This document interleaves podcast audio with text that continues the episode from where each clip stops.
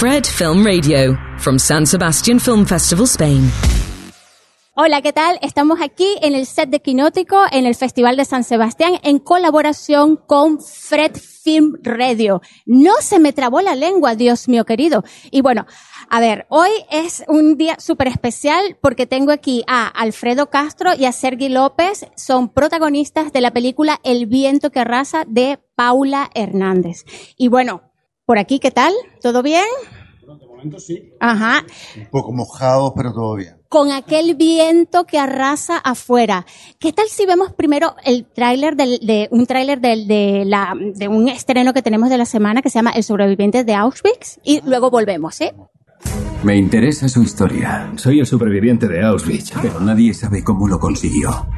La chica que dejé en mi país no sabe que estoy vivo. Quiero convertirte en una atracción. ¡Traidor! Necesito ganar. No puedes, pero puedes sobrevivir. ¿Merece la pena luchar por ella?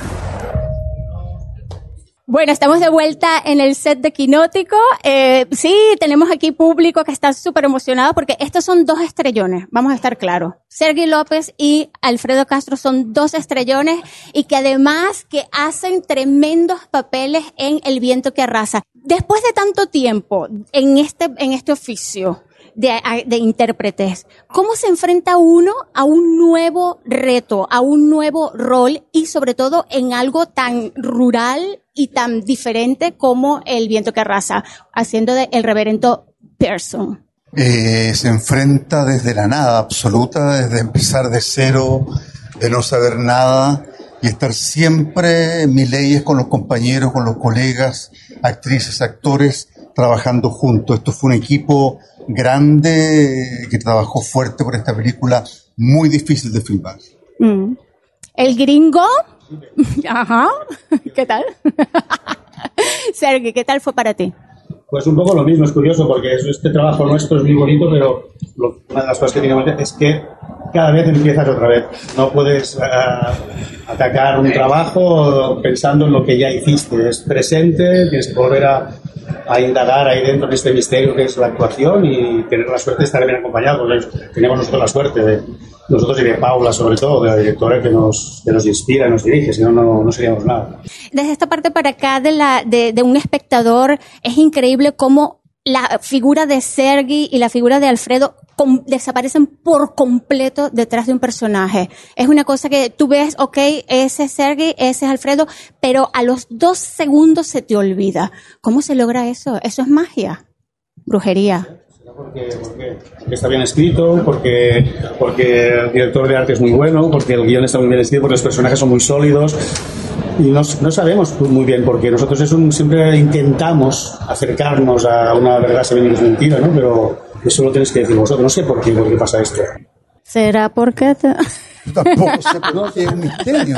Porque esto que dice usted, aparece el duende, surge el duende y surge la, la escena. Claro, eh, lo, hay una cosa muy notable en El viento que arrasa y es eh, ¿Qué es lo que cuenta? Y cuenta de la relación paterno-filial.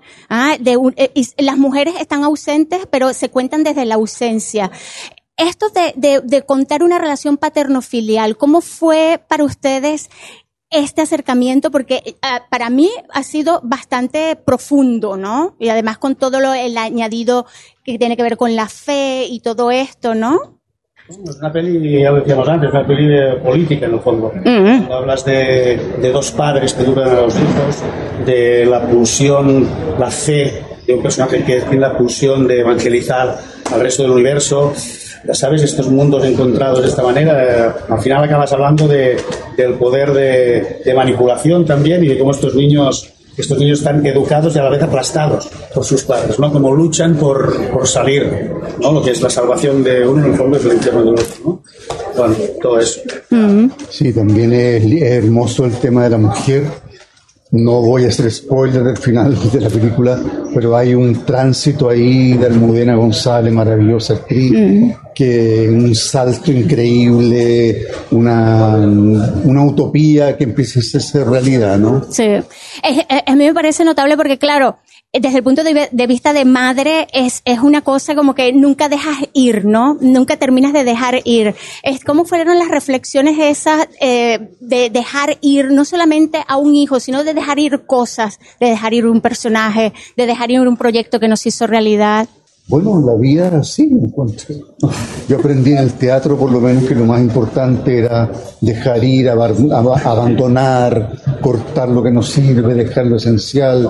Y esta película en manos de Paula fue eso, ¿no? Dejando lo esencial de cada escena. Mm. en cuanto a la, educación de los niños, y esto es curioso, ¿no?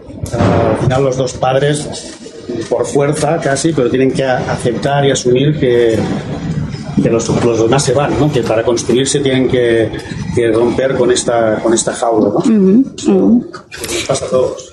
El viento que arrasa inaugura la sección Horizontes Latinos del Festival de San Sebastián.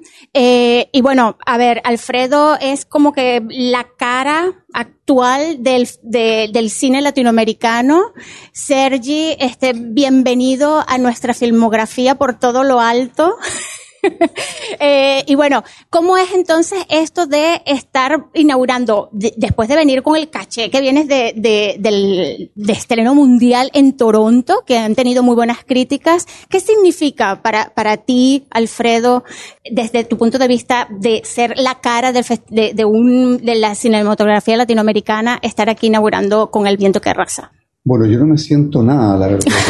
Yo soy un actor que colabora con otros actores maravillosos y ese es mi goce, mi placer y, y lo otro no me preocupa. Es interesante que tengamos un universo latinoamericano, iberoamericano, con un imaginario muy fuerte, muy potente, que rompa acá y me muero de ganas de ver cómo pasa la película con un público español que la va a entender, porque la vi en Toronto y la gente que entendió, y es la primera vez que la veía, se la va a ver acá. Ahí la vas a ver acá, Sí, es primera vez, primera vez. Pero bueno, es, emocionante y es brutal porque al final, no solo esta, todas las películas son, es, un intento, ¿sabes? Detrás de la película con todo el amor, con muchas cosas, pero no sabes qué pasará. Entonces, cuando se juntan los astros y acabas en el Festival de San Sebastián inaugurando los horizontes latinos, pues es un, un tesoro.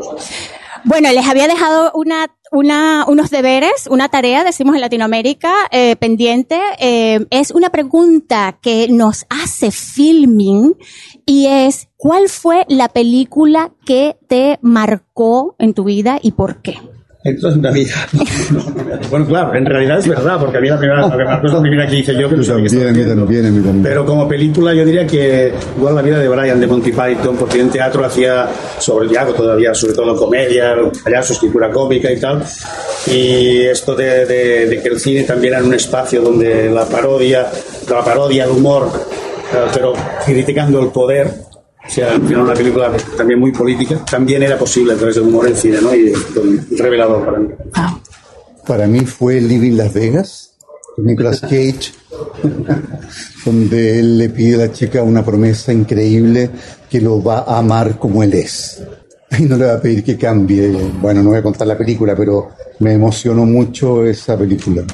De lo que estamos súper seguros es que nosotros amamos a estos dos que están aquí, Sergi López, Alfredo Castro. Muchísimas gracias por estar en el set Quinótico. Hasta la próxima.